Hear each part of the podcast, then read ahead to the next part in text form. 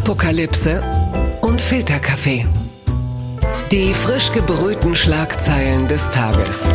Mit Mickey Beisenherz. Einen wunderschönen Donnerstagmorgen aus München. Wir sprechen ein wenig. Jawohl, das ist mein Bitte, das ist mein München. Ist ja wunderbar. Eure scheiß Stimmung, dafür seid ihr doch dafür verantwortlich. Und nicht wir. Wir sprechen ein bisschen über die Schlagzeilen am Ende des Tages. Was ist wichtig? Was ist von Gesprächswert? Worüber lohnt es sich zu reden? Und ich habe absolute Spitzenkräfte angefragt. Die sind nicht gekommen. Stattdessen sind heute hier zu Gast eine absolute Fachkraft von Late Night Berlin, von Baywatch Berlin, das Kaffee Arschloch Jakob Lund, meine Damen und Herren, und der Guten Chef Abend. des Feuilletons der Vielen Süddeutschen Zeitung, der Autor von Büchern wie Hotel Laguna und die Kinder hören Pink Floyd, Alexander Gorkov, meine Damen und Herren. Und das Ganze wird wie immer fachkundig sekundiert von meinem Freund. Das Ziel ist im Weg. Andreas Loff, meine Damen und Herren. Das ist sie jetzt. Die Wende. Der Stern schreibt, Elon Musk und Co. Neuer Hollywood-Trend. Stars nutzten jetzt Diabetes-Medikament, um sich schlank zu spritzen. Wegovy ist ein Medikament, das eigentlich für PatientInnen mit Diabetes Typ 2 gedacht ist. Und zwar auch nur für die, bei denen eine bessere Ernährung und Sport nicht halfen, den Blutzucker zu senken. Der Wirkstoff wird einmal wöchentlich in die Haut gespritzt. Und viele haben jetzt gesagt, Elon Musk hat, das heißt ja, also da wo ich herkomme, im Ruhrgebiet, heißt es ja nie, du hast abgenommen, das heißt immer, du hast so schön abgenommen. Mal, Du hast so schön abgenommen. Und Elon Musk auch, es haben auch Fans gesagt, äh, was hast du denn gemacht? Du machst du mehr Sport oder so? Und er hat gesagt, nee, nee, ich spritze mir jede Woche ein Diabetes-Medikament. Also hätte man auch nicht gedacht, dass jetzt Elon Musk teilweise auch seltsame Dinge tut, ne? Wirklich, also es trifft wirklich die, die seriösesten. Ja, vor allen Dingen, ich habe gelesen, eine Spritze kostet 1500 Dollar. Der muss ja unheimlich viel Geld haben, der Elon Musk, oder? also, dass ich das leisten kann. Ja. Wahnsinn. Ja, wenn der Twitter erstmal abbezahlt hat, dann ist mit der Spritze auch vorbei. Ne? 1500 Dollar sind ja, zwei, sind ja zweimal Volltanken hier in München. Ne? Einfach auch mal sagen. Ähm, aber Jakob, du bist ja der ehemalige Vorsitzende des Zentralverbandes der molligen Männer. Das ist richtig, ja. Selbst bezeichnet so. ja. ja. Deine Diabetesspritze war Kai Pflaume, Das stimmt. Ja. der ja jetzt den stimmt. bayerischen Verdienstorden bekommen hat, weil Zu er Recht. dir Ich zum weiß nicht warum, aber zu Recht. Ja, Ja. zum Halbmarathon verholfen hat. Richtig, das ist so. Und äh, dank ihm habe ich äh, doch auch abgenommen und eben ohne Spritze. Aber ich muss sagen, das sind so Artikel, die sind darauf ausgelegt, dass man als Leserin oder Leser sagt, ah, das gibt's nicht, das ist eine Schweinerei, diese verrückten Leute in Hollywood. Und ich habe so gedacht, gibt's die in Deutschland? Ich google mal kurz. Ja. Weil ganz im Ernst, also keiner macht gerne Sport. Ja. Wenn ich die ganze Scheiße mir sparen könnte mit so einer Spritze, ich wäre dabei. Wie, hast du nicht diese, diese Glücksgefühle, diese totalen, also es gibt doch, man spricht doch vom Runners High. Die habe ich, wenn ich aus dem Grill Royal komme. also, also nach dem Joggen noch nie erlebt. Ich gehe immer noch gerne nach dem Joggen in kurzen Shorts einmal durchs Glockenbachviertel, um einfach zu schauen, wie denn die Aktien so stehen. Das ist mir, ist mir wichtig. Für wie alt Wirklich wirst so. du gehalten? Was? Für wie alt wirst du gehalten? Ja, das ist also, ja, äh, das ist jetzt für mich auch ein Problem. Also ich war, äh, letztes Jahr war ich in Düsseldorf unterwegs und äh, dann... Meine Heimat. Deine Heimat. Ja, nette Leute da, wirklich sehr nette Leute. Und ich kam am Hauptbahnhof an, dann kam der Taxifahrer. Wir haben natürlich beide eine Maske aufgehabt, wie sich das gehört. Taxifahrer, ich, äh, ich würde Ihnen gerne helfen, aber ich habe so ein bisschen Probleme mit der Schulter. Ich so, ja, kein Problem, machen wir gemeinsam. Man hilft sich ja gegenseitig. So, wir hieven den Koffer in den äh, Kofferraum, Tür zu. Ich setze mich hinten rein. Taxifahrer und ich, wir unterhalten uns so über den Innenspiegel. Ich so, ja, ich habe die Schulter so ein bisschen verletzt, irgendwie beim Fußball. Ah, ich habe die Schulter mir auch beim Fußball verletzt. Ich sage, na, guck mal, wir beide. Und dann guckt er mich wieder so an. Wir waren uns also total einig, haben uns super verstanden. Guckt mich über den Außenspiegel so an, oder so, Innenspiegel, guckt mich an und sagt, ah, Sie spielen doch Fußball, ne? Ja. Ah, finde ich gut, finde ich gut. Ja, ja. ah, finde ich gut, dass Sie Fußball spielen. Ne? Weil ich weiß nicht so genau, Sie. Ganz netter Mann, wirklich ganz netter Mann. Guckt mich an. Ich weiß nicht genau, weil Sie sind so 60. Das Arschloch! Hab direkt über die Free Now App ihm Trinkgeld und Geld abgezogen. Hab von dem Typen, der das Kassensystem bei Schubeck macht, habe ich mir noch während der Taxifahrt die Free Now App hacken lassen, habe ihm noch 17 Euro abgezogen. Und das alles nur, weil er sich um ein Jahr verschätzt hat. Das finde ich ein bisschen streng. Schwein. Die Schlagzeile des Tages. Scholz-Entscheidung zu Atomlaufzeiten gebilligt. Das berichtet der Deutschlandfunk. Das Bundeskabinett hat den Weiterbetrieb der drei verbliebenen deutschen Atomkraftwerke bis April 23 gebilligt. Bundesumweltministerin Lemke sagte, die Kraftwerke sollten im sogenannten Leistungsbetrieb bleiben. Schon mal was anderes im Gegensatz zu Scholz, aber gut. Es dürften aber keine neuen Brennelemente beschafft werden. Wirtschaftsminister Habeck erklärte, man habe nach einem etwas schwierigen Start heute Klarheit geschaffen. Toll. Zunächst einmal, so wie ich unsere Bundesregierung kenne, wer guten Kontakt zu Schwarzmarkthändlern mit Brennstäben hat, ich sag mal so, ab April 2023 schon mal so bei eBay Kleinanzeigen vielleicht schon mal den einen oder anderen Brennstab anbieten. Ich sehe, äh, Alexander, du, du köchelst, also du hast den inneren Brennstab schon angeschmissen. Liegt es an der Performance von Olaf Scholz oder ist es womöglich genau das Gegenteil? Nee, also ich gehöre, glaube ich, zu den ganz wenigen Leuten, oder ich weiß nicht, ob es so wenig sind. Ich finde die Performance von Olaf Scholz ehrlich gesagt ganz gut. Ja, Seine Mutter klatscht. Das finde ich tapfer von ihm, Frau Scholz. also. Ja, Sie und Ihr Sohn, Sie sind einfach eine unzerstörbare Einheit. Ja, Top. merkt man, das ist ja auch teilweise Team Aiwanger, ne? Das merkt man. Also man muss aber auch sagen, also für SPD-Verhältnisse schon immerhin. Also wenn man ihn mit dem letzten Kanzler der SPD vergleicht, aktuell muss man sagen, kommt Scholz ganz gut dabei weg. Ja, oder überleg doch mal die letzte Kanzlerin. Also wenn wir uns das Problem jetzt gerade angucken. Ja. Ähm, er hat doch das gemacht, was er machen musste. Er hat seine Unterschrift unter ein, Trump würde sagen, ein Dekret gesetzt. Äh, das war nötig. Die Grünen sind fein raus, sie stehen moralisch auf der richtigen Seite. Die FDP jubelt, ich weiß nicht so richtig warum, aber sie tut's. Und Scholz hat das gemacht, was er machen muss. Ich finde nur, dass er jetzt so früh diese Richtlinienkompetenz bereits bemüht Das hat. ist nicht früh.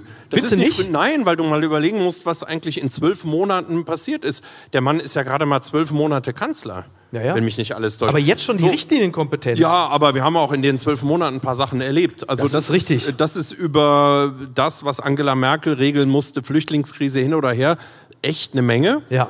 Und es ist ziemlich was verschissen worden in den 16 Jahren vorher. Was Ich denn? weiß, Jetzt, jetzt pack mal aus. Was denn? ja, Was denn? Nachher ist man immer klüger Ja. und so weiter. Aber heute stehen wir ja da und sagen so ohne jede Besserwisserei, hm, das hätte man mal gucken müssen und jenes. Und komisch, dass die Schulen alle nicht Ja. digital sind. Und das ist ja auch sonderbar und jenes und, und das, äh, äh, keine Ahnung, Energie und so weiter. Und da hat er doch jetzt in zwölf Monaten was erreicht. Für die Koalition kann er übrigens nichts. Also er hätte gerne, glaube ich, 52 Prozent bei der Wahl gewonnen. Man muss nur wissen, dass er drei Monate vor der Wahl noch bei 12 Prozent stand und in Kommentaren von Leitmedien also nahezu als verrückt bezeichnet wurde, weil er immer sagte, wenn ich Kanzler bin, werde ich mich dafür einsetzen. Ja. Und da haben also Leute in Leitmedien geschrieben, er hat möglicherweise ein Wahrnehmungsproblem. Er, er wird nicht Kanzler und diese Mischung aus diesem Gerede und diesem automatisierten Gehabe könnte darauf schließen lassen, dass er möglicherweise mal wohin müsste. Ja. Und dann wurde er Kanzler. Wie gesagt, das ist die Koalition, die wir gewählt haben, muss man einfach sagen. Was, was, ich, äh, was ich wirklich interessant fand in dem Zusammenhang, es wird ja kolportiert, dass er jetzt auch so ein bisschen so in Kabinettskreisen so auch wieder schlumpfig grinsend umhergeht, so. Also er ist schon stolz auf diese Geschichte jetzt mit dem Brief an Habeck und Linda, die da rumgerangelt haben, die Lauser, die.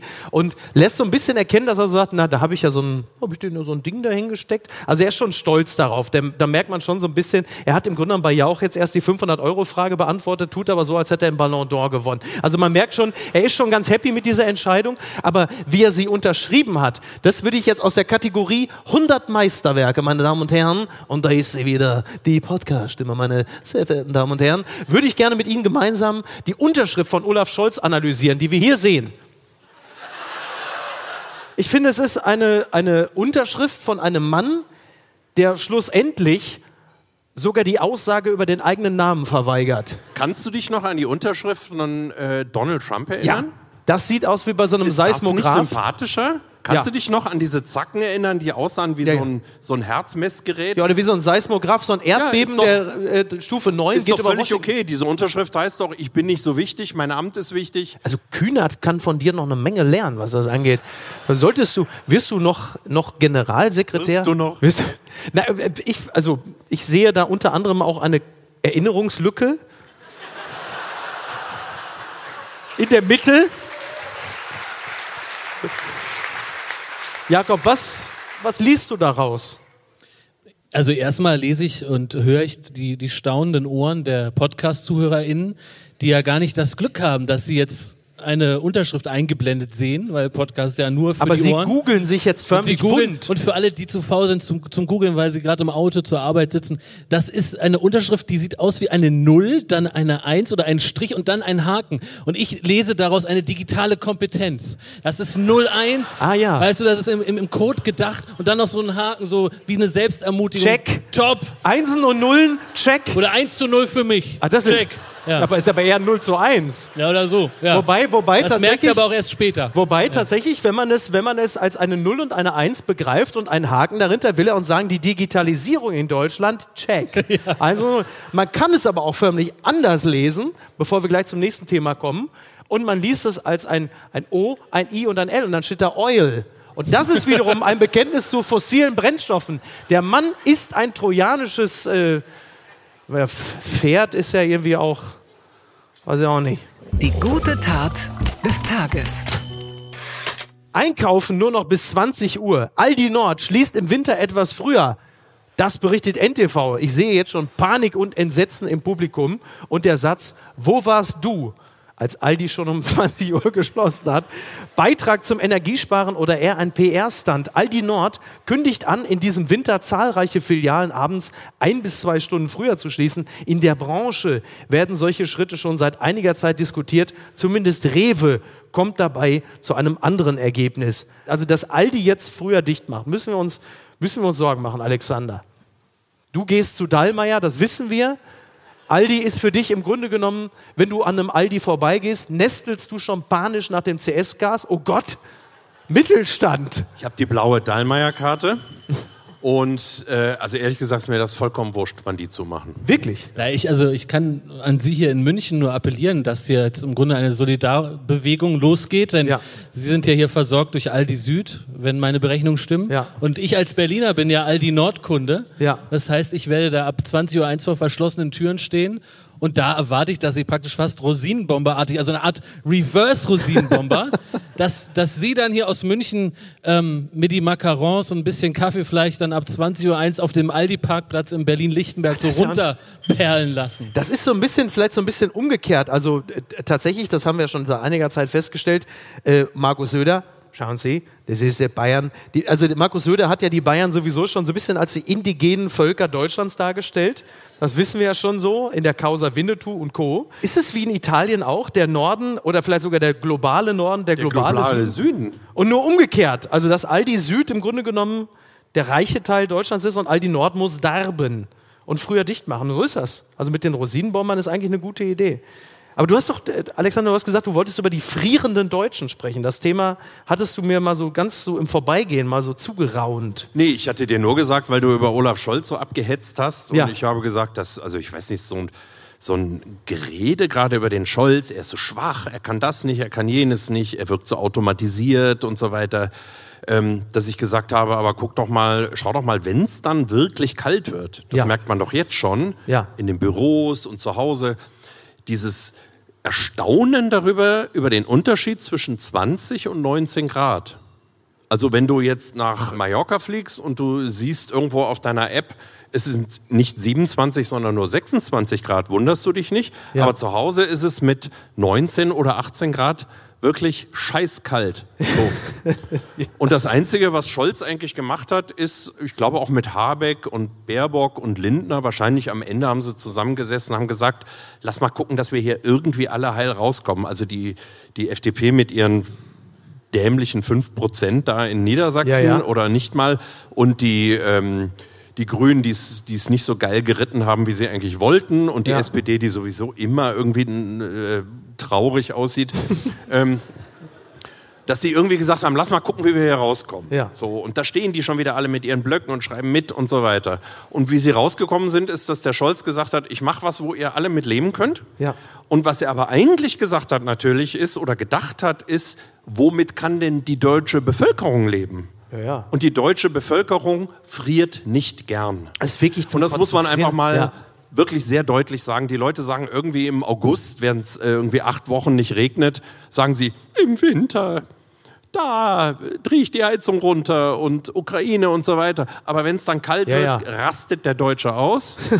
und wenn es schneit, rastet der Deutsche aus. Ja. Und äh, der Russe wiederum, in Anführung, kennt sich sehr gut damit aus, wie Deutsche reagieren, die im Schnee stecken bleiben und frieren. Also bis hierhin nicht falsch. Ja, Absolut richtig. Und das, was Scholz gemacht hat, ist äh, pragmatische Politik. Er hat gesagt, Leute, wir müssen uns hier einigen. Und Ja, das ja. hat er, also so deute ich das, so setze ich das um. Und so hat er dann seine Aber meinst du, meinst du, der hat das hochsympathische Unterschrift darunter Aber meinst du, der, gesetzt. aber meinst du, der hat das einfach auch getestet?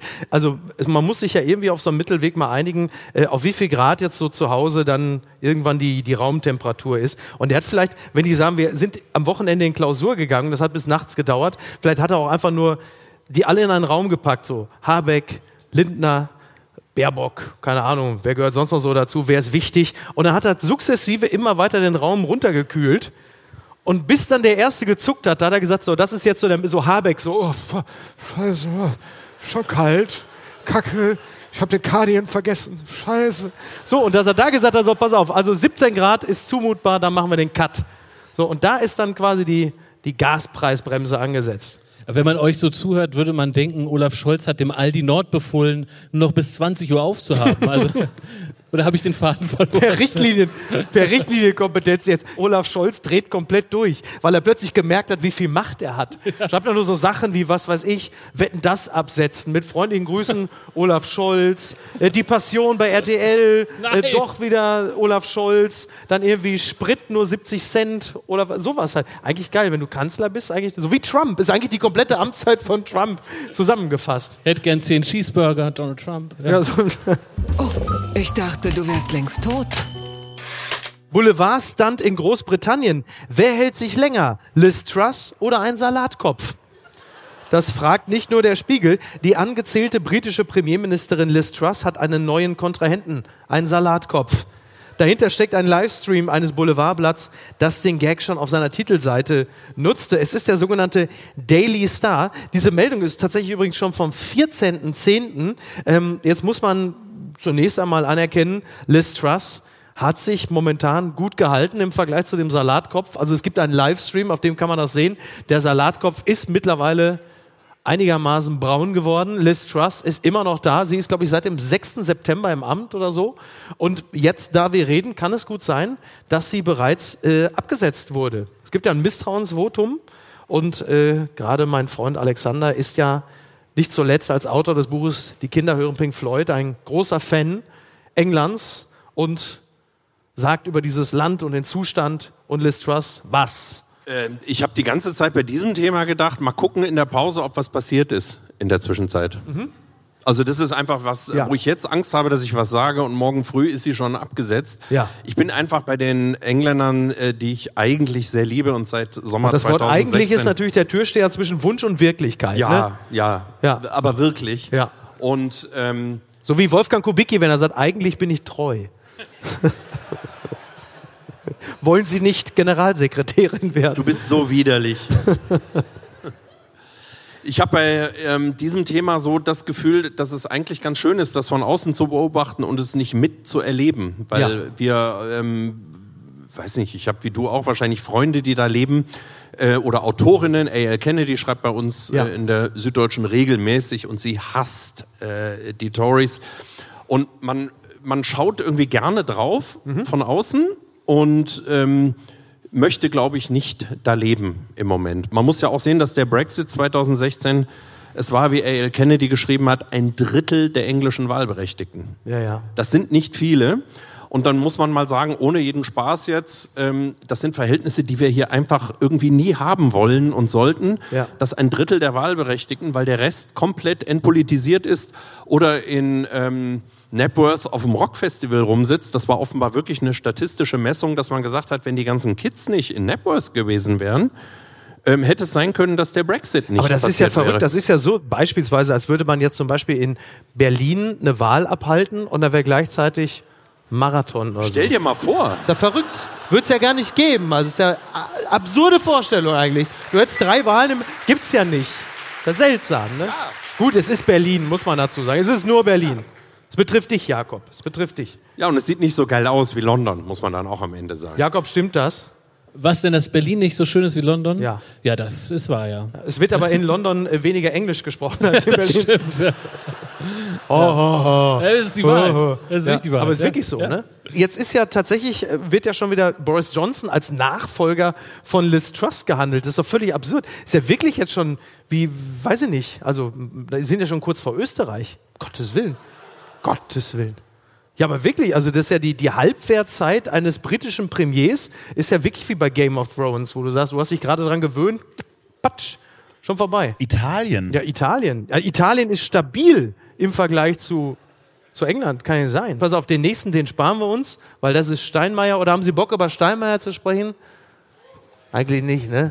Was gibt's über Steinmeier zu sagen? Ich freue mich, dass ich vor Ihnen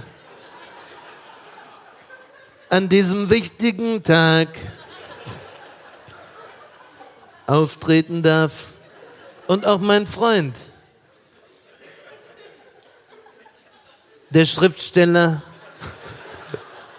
Alexander Gorkow, hat mir im Persönlichen mitgeteilt. Das ist ja wirklich wahnsinnig langweilig. Wenn man sich vorstellt, also ich meine, wirklich mit der Ukraine verbindet man wi- wirklich nicht viel positiv, aber dass, dass er gesagt hat, aus Sicherheitsgründen komme ich nicht nach Kiew, da gehe ich fest von aus, wird der ein oder andere auch gedacht haben, oh, ein, also Wobei andererseits ist das natürlich auch mal so ein geistiges Entmüdungsbecken. Also was ich zu Steinmeier wirklich nur, bevor wir gleich weiterkommen, was ich wahnsinnig geliebt habe, es war ja wirklich dieser furzlangweilige Wahlkampf 2009, Merkel gegen Steinmeier, das war ja wirklich das allerletzte. Das war wirklich das allerletzte. Du hast 2,5 gehabt, hattest du Gerd Schröder gegen Merkel. Sie glauben doch nicht im Ernst, das ist meine Partei. Und dann 2,9 Merkel gegen Steinmeier. Und dann haben sie äh, aus Steinmeier, ich weiß nicht, ob Sie sich daran erinnern, dann haben sie so eine Art Schröder-Klon. Also es war zu der Zeit, als man, also wo man sagte, du musst mehr sein wie Schröder. Ein Satz, den man heute eher selten hört. So, außerhalb von St. Petersburg oder so. Und dann haben die dem gesagt, pass mal auf, Frank Walter, du musst jetzt einfach mehr Schröder sein. Und dann ist der plötzlich gemorpht. Der war ja mal der Kanzleramtsminister, der war ja quasi so ein bisschen so der, äh, weiß ich nicht, der, der, der Schnickschnack, so der Minion von Gerd Schröder. Und dann fing der plötzlich an, bei Wahlkampfreden immer so da rumzuschrödern und er war am Schwitzen und ich hab das Hemd ausgezogen und dann hat er rumgebölkt. Und du dachtest, meine Fresse, was haben sie denn? denn? Als hätten sie dem irgendwie, was weiß ich, so auf Steroiden. Und dann musste der, das war mein Liebling. Ne? Jeder sozialdemokratische Kanzlerkandidat, der braucht ja auch so eine Fußball-Vita. Und Gerhard Schröder war klar, Acker, TuS Talle. Und dann haben die bei Frank-Walter Steinmeier haben die gesagt, da musste auch irgendwas sein. Dann haben die gesagt, unser Frank-Walter, der war doch damals beim TuS Brakel-Sieg, da irgendwo in Niedersachsen, irgendwo war er im Mittelfeld. Und dann haben die wohl dann sich das auch so ein bisschen so zurechtgedreht. Dann war er, sein Spitzname war Prickel. Prickel, was, keine Ahnung, was geprickelt hat, wenn, sie ihm, wenn er einem ans Bein geschossen hat. Und dann ist da jemand hingefahren, weil die wollten dann natürlich jetzt die Geschichte erzählen. Frank Walter, das war halt einfach damals beim TuS Brakel-Sieg, das war natürlich ein absoluter Leader. Und dann ist so ein Kamerateam vom ZDF da hingefahren und dann haben die den Trainer getroffen. Da war natürlich dann so ein Alter mit so einer Leberwurstkappe, so, so ein Udo Lattek-Klon. Und dann haben die den natürlich gefragt, da sagen Sie mal hier, Frank-Walter Steinmeier, der Kanzlerkandidat der SPD und der war ja damals im Mittelfeld und das war doch bestimmt, und der, nö, also das weiß ich nicht, das war, also der ist hier nicht weiter aufgefallen, also wüsste ich nicht, keine Ahnung. Ja, am Ende, was waren es, 23 Prozent, ne, glaube ich. War gut. Sowas kann man sich nicht ausdenken. Jetzt, Jakob, jetzt schlägt deine große Stunde. Pietro Lombardi, Ja, endlich. Nach DSDS-Durchbruch im Verprasser-Modus, das meldet RTL. Pietro Lombardi, ich habe es geschafft, eine Million Euro in neun Monaten auszugeben. Klingt ein bisschen wie der Taxifahrer aus Düsseldorf, ne? Zitat, er hat eine Million Euro in neun Monaten verprasst, gerade noch einen Job auf 400 Euro Basis gemacht und plötzlich stürmt man als Deutschland-Superstar die Charts. Genau das hat Pietro Lombardi am eigenen Leib erlebt. Nach seinem Sieg bei DSDS 2011 ging es für den heute 30-Jährigen auf der Karriereleiter steil nach oben. Aber was tun, wenn das Bankkonto plötzlich aus allen Nähten platzt? Jakob, du hast mir diese Meldung geschickt. Weil ich, also das hat heute meine ganze Begeisterung äh, bekommen, äh, die, dieser Artikel, Ja. weil er hat ganz, ganz großartige Sätze, die äh, ich Ihnen nicht vorenthalten will. Weil man fragt sich natürlich, äh, was hat Pietro Lombardi gemacht mit eine Million? Ne? Also du hast ja vorgelesen, er hatte vorher immer 400 Euro Ja. und auf einmal wacht er auf, gerade aus dem, aus dem RTL-Studio in Köln-Ossendorf so rausgekerchert mit dem Glitzer und merkt, boah, ich habe eine Million. Ja. Und äh, das steht hier in dem Artikel. Er erzählt, ich habe mir einen Porsche geholt, bin vor meine Schule und hab dann gehupt. und das sind Sätze. Für diese Sätze muss man Pietro Lombardi lieben. Fuck you, Precht. Das sind Sätze, über die muss man lange nachdenken. Und dann äh, hat er einen weiteren Fehler, weil es ist ja im Grunde eine, eine Beichte, wie man eine Million Euro in neun Monaten verprasst. Ja. Also auch für Sie, wenn Sie mal in die Situation kommen hier in München oder auch äh, wenn Sie uns gerade zuhören. Alfons was, Schubeck hört jetzt auch genau zu. was sollte man vermeiden? Hören Sie genau zu. Man sollte es vermeiden, für 50.000 Euro für den gesamten Club und seine Freunde Alkohol zu bestellen, während man selber nur Fanta trinkt. Oh. Diesen Kardinalfehler hat er gemacht. Und schwuppdiwupp war das Geld weg. Also ein, ein wirklich herrlicher Artikel. Also heute weiß er es besser. Heute sagt er, er hätte davon lieber drei Häuser gekauft. Ja, so bitte. Ja, der Petro, der konnte doch nie so richtig gut mit Geld umgehen. So. Ich mache mir große Sorgen um den. Gut, dass wir den wieder eingefangen haben. Jetzt ist er DSDS-Jury, so super. Pietro Lombardi. Was mir gut gefallen hat, war, letztes Jahr, Juli, sie erinnern sich, äh, Katastrophe, Ahrtal, Bad Münstereifel, die Flut. Und dann erzählte Pietro Lombardi, ja, ich habe mich natürlich auch gekümmert, irgendwie, äh, man muss ja ein bisschen was tun, äh, soziales Engagement und so. Ich habe jetzt auch, das habe ich fürchterlich, was ich da gehört habe mit den... Äh, mit der Flut und so. Ich habe jetzt eine Familie bei mir untergebracht, irgendwie. Es ist ein Vater, es ist eine Mutter, es sind drei Kinder. Und denkst, oh, toll, berührend. Und wer war's? Pocher! Fucking Pocher! Du sagst, was? Den hättest du doch gut im Savoy unterbringen können. Da hat dann Pietro Lombardi sein soziales Gewissen entdeckt und hat dann eine, eine mittellose Familie bei sich aufgenommen. Oliver Pocher und seine, das sag mal ganz ehrlich. Entzauberte Scheinriesen. Prozess gegen Peter Feldmann. Lieber Peter, wir brauchen deine Hilfe. So zitiert die FAZ diverse Schriftwechsel. Es dauert nur ein paar Minuten, dann ist klar, dass es in diesem Prozess Ärger geben wird. Peter Feldmann sitzt schon eine Weile auf der Anklagebank, obwohl er erst kurz vor dem geplanten Beginn hereingekommen ist. Er hat extra nicht den Vordereingang genommen, wo die Kameras standen. Ich weiß nicht, sagt Ihnen Peter Feldmann etwas, der Bürgermeister von Frankfurt? Ja, ne? Das war, als ich letzte Woche in Frankfurt aufgetreten bin, da bin ich rausgekommen und habe gesagt, ich bin gekommen, um Peter Feldmann mitzunehmen. Da war die Hölle los. Die sind wirklich, das ist so, als würde man sagen, irgendwie, was, wen hasst man, wen hasst man hier in München, wen findet man richtig beschissen in München jetzt mal? Stoiber? Wirklich? Oh, guck mal. Wird Söder? Warum das denn? So ein super Typ. Sonst noch, wer ist unbeliebt hier in Hönes? Bitte, ja? So, eure Scheinheiligkeit. Und Peter Feldmann, das ist ja wirklich so das Musterbeispiel, der ist ja auch wegen Vorteilsnahme vor Gericht, 60 Seiten Anklageschrift. Also da sagt der ein oder andere bei der CSU, Donnerwetter, Respekt, das muss man erstmal so hinkriegen. Peter Feldmann hat unter anderem seine eigene Frau, hat ihr einen gehobenen Posten bei der AWO besorgt, dass man Familienmitglieder jetzt, äh, sag mal, finanziell gut vergütet und anstellt. Da ist man in Bayern jetzt, sagt man, ah, ist Brauchtum, das ist jetzt, ist jetzt grundsätzlich erstmal. Was mir wirklich gut gefallen hat, war ähm, die, die Noch-Frau von Peter Feldmann. Das ist ja eine dieser Anklagepunkte. Der hat er, weil der steht der AWO sehr nahe, der hat er sofort. Äh, da war sie noch seine Freundin, sofort den bestdotierten Posten bei der AWO besorgt, mit Dienstwagen, ähm, alles, Tankkarte. Das ist auch, das ist ein völlig unterschätztes Gut in Deutschland, die Tankkarte. Gut, jetzt in Zeiten der Inflation und Energiekrise sowieso. Und dann hat sie sich relativ bald krank schreiben lassen und war dann erstmal drei Jahre nicht gesehen. Und jetzt, während des Prozesses, traf dann die Noch-Frau von Peter Feldmann, die immer noch bei der AWO angestellt ist, aber seit drei Jahren krankgeschrieben ist, auf den Chef der AWO in Frankfurt und man begrüßte sich auf dem Flur. Guten Tag, mein Name ist so und so. Lernen wir uns endlich auch mal kennen. Fand ich fantastisch. Toll, oder? Und ähm, wir haben ja in dem Zusammenhang auch über Sebastian Kurz gesprochen. Wir haben ja hier in München eine gewisse geografische Nähe zu Österreich. Sebastian Kurz seinerseits ja jetzt auch äh, massiv in der Bredouille, weil ein Vertrauter jetzt wohl, korrigiere mich, wenn ich falsch liege, aber durchblicken lassen, dass also Steuergelder verwendet wurden, um positive Umfragen für Kurz in den Medien zu lancieren. Naja, ich bin insofern im Stoff, als wir vor einem Jahr uns wahnsinnig begeistert geäußert haben über diesen SMS-Wechsel zwischen diesem Menschen, der ihn jetzt hinhängt, öffentlich. Ja. Und Kurz hat ihn damals, die hatten so eine Sadomaso-Beziehung. Und das finde ich total faszinierend, wenn Konservative so in so Lacklederbereiche abdriften und so dieses äh, Demütigungsding abgeht. Ja. Und da kam damals, also der Kurz hat ihn offenbar laufend gedemütigt, hat gesagt, du Arschloch, du hast das wieder nicht geregelt und jenes nicht. Und dieser Briefverkehr war kein wörtliches Zitat jetzt, das für die Rechtsanwälte. Aber was ein wörtliches Zitat war von diesem Herrn Schmidt, glaube ich, Ja. der jetzt ausgepackt hat, Ja. ist, danke Sebastian, dass du mich betoniert hast.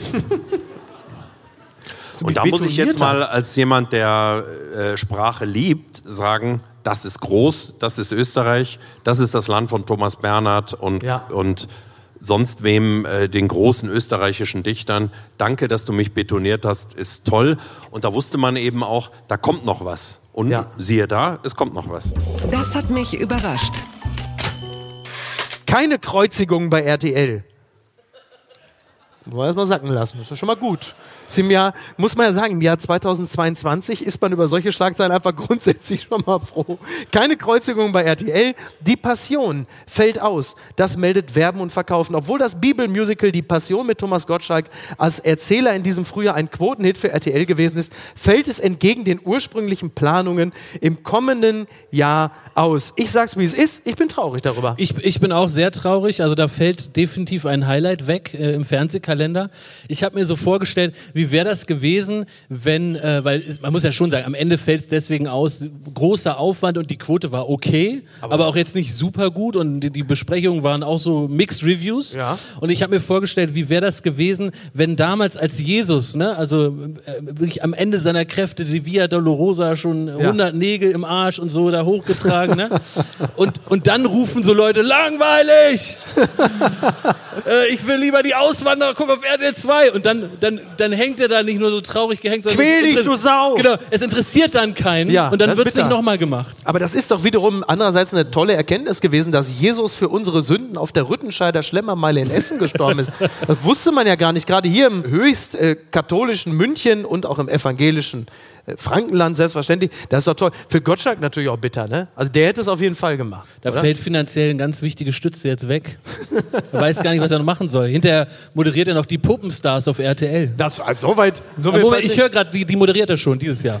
Ja, und vor allen Dingen Semmelrogge. Dem Für gehen Semmel- ja auch Jobs verloren. Ja, gehen wir ja Jobs verloren. Das stimmt, ihr hattet das ja bei Baywatch Berlin festgestellt. Martin Semmelrogge war ja auch dabei als Barabbas.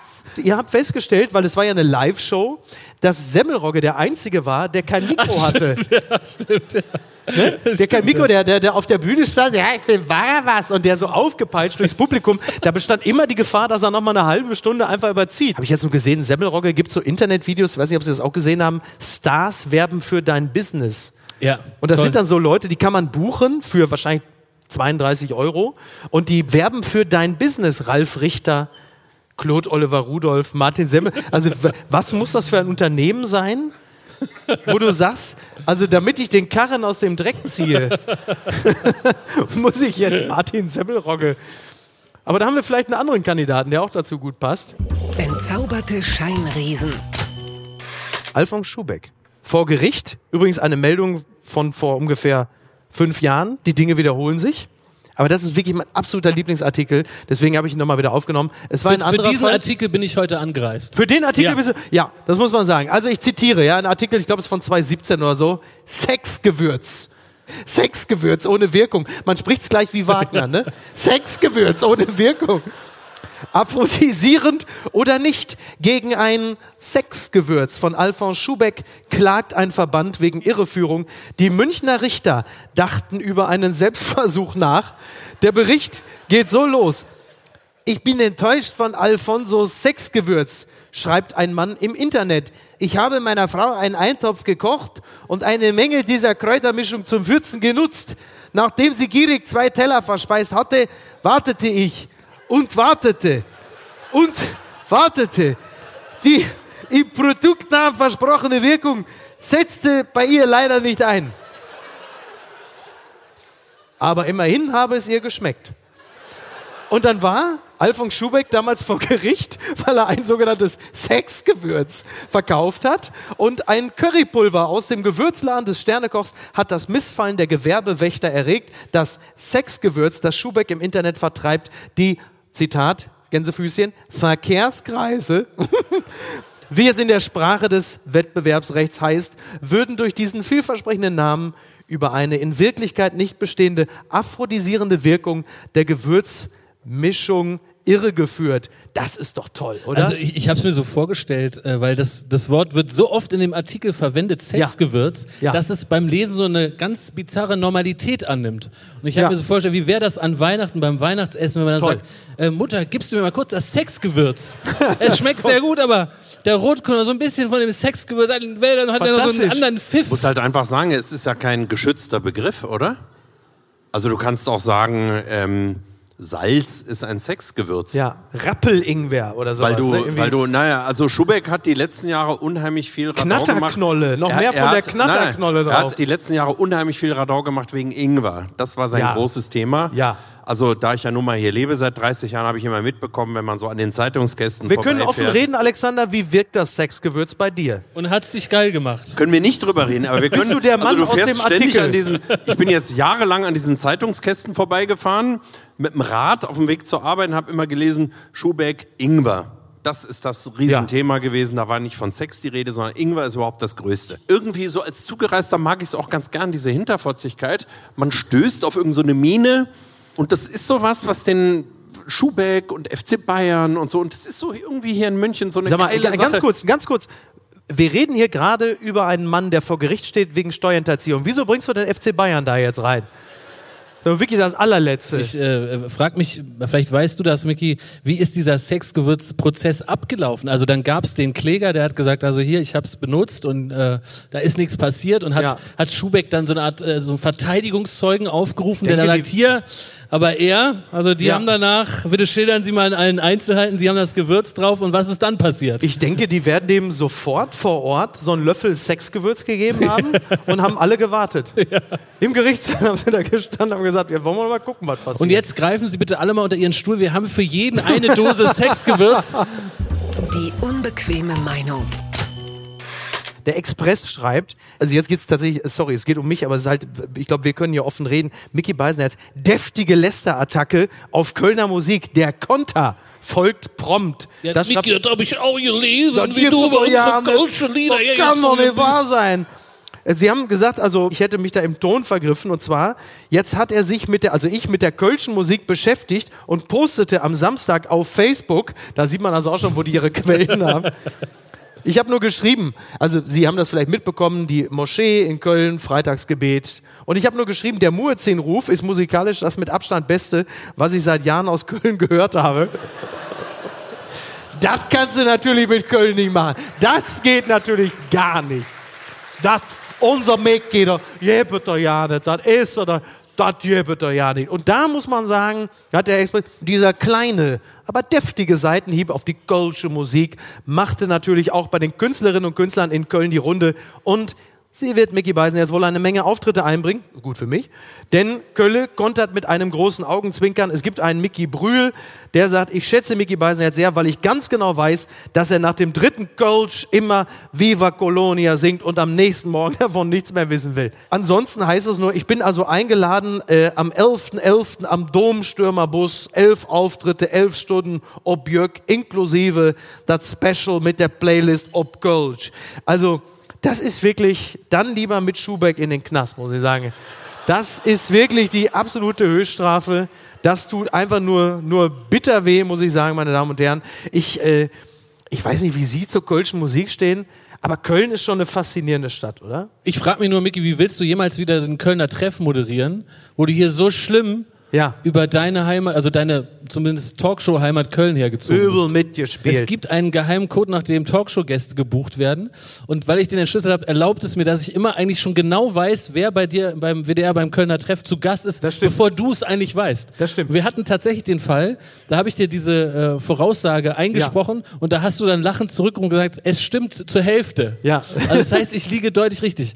Also wenn Sie das nächste Mal Kölner Treff schauen, oder ist eigentlich auch scheißegal, auch wenn Sie, weiß nicht, was im Bayern Bayerischen Rundfunk für eine, für eine Ich weiß gar nicht, es gibt Talksendung ja keine eigene. Es gibt ja Sowas nur- gibt's gar nicht. Aber im NDR gibt's NDR Ja, Talkshow und dann genau. gibt's noch vom MDR.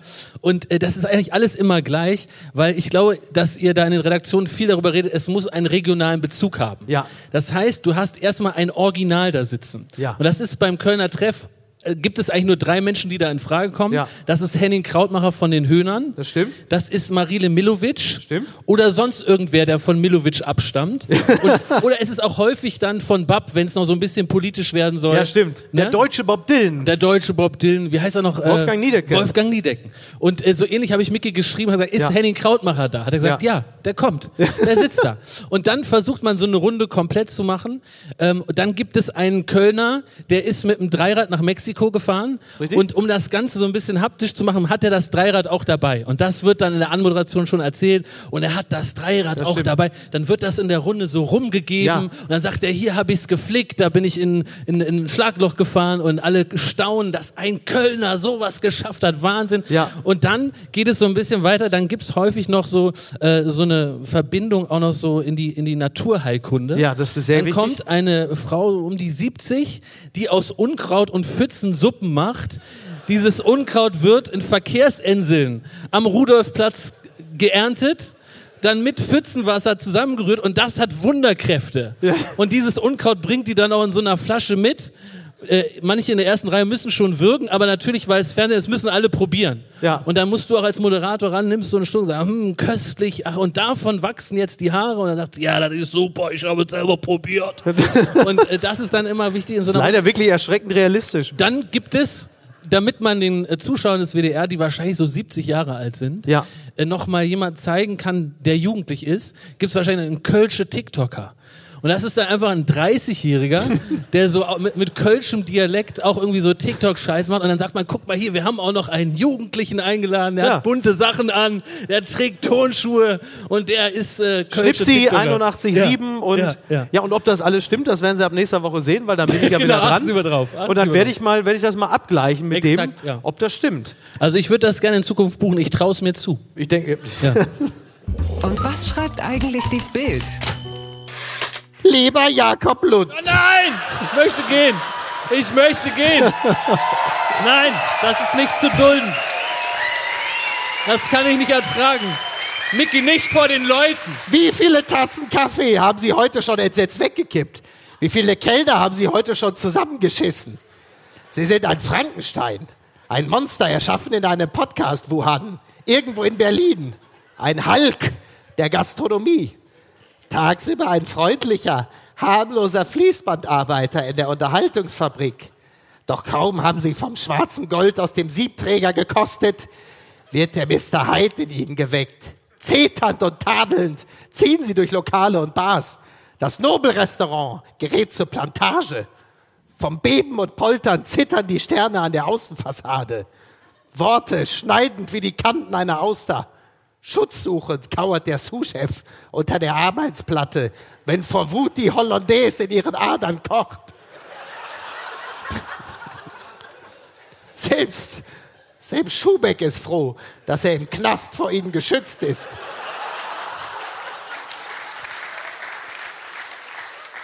Vor allem nach der Sache mit dem Sexgewürz. Charles Schumann fürchtet ihren Zorn. Wie einst Kinski im Dschungel toben sie ob verpasster Gartemperaturen und verschüttelter Martinis. Wer sind sie eigentlich? Pommes frites Caraldo? Sie sind Berliner, Arztsohn, ein kleiner Reporter vom RBB. Doch wie alle dort sind sie vom Morbus Massagesessel befallen. Kaum haben sie vom Nektar des Ruhmes gekostet, gieren sie nach immer mehr, mehr. Ihr Gaumen ist ein unersättlicher Höllenschlund, nymphomane Geschmacksknospen, die Amok laufen, vernebeln ihre Sinne, wenn sie ihren Kalorienvernichtungsfeldzug beginnen.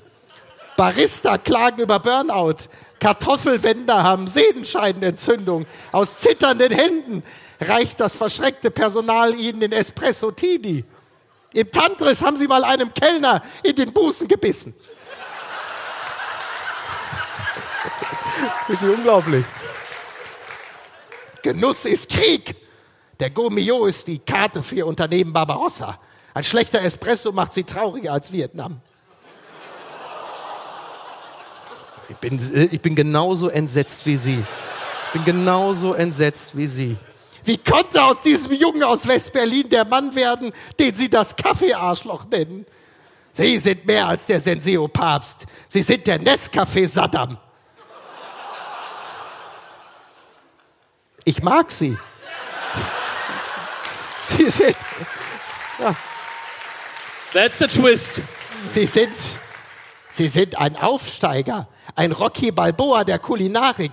Ihre Fäuste ist Ihre Zunge, ein Bollwerk gegen Tütensuppen und Analogkäse. Wahrscheinlich hassen Sie sogar Ziegenkäse. Wir alle hassen Ziegenkäse. Herzlichst, Ihr Franz Josef Wagner. Vielen Dank, München. Dankeschön. Vielen Dank. Ciao, ciao. Machen Sie es gut. Vielen Dank an Jakob Lund, an Alexander Rockhoff, an Andreas Loff und, Und an Ole. Beisenherz. Vielen Dank, München. Immer schön hier zu sein. Dankeschön. Vielen, vielen Dank.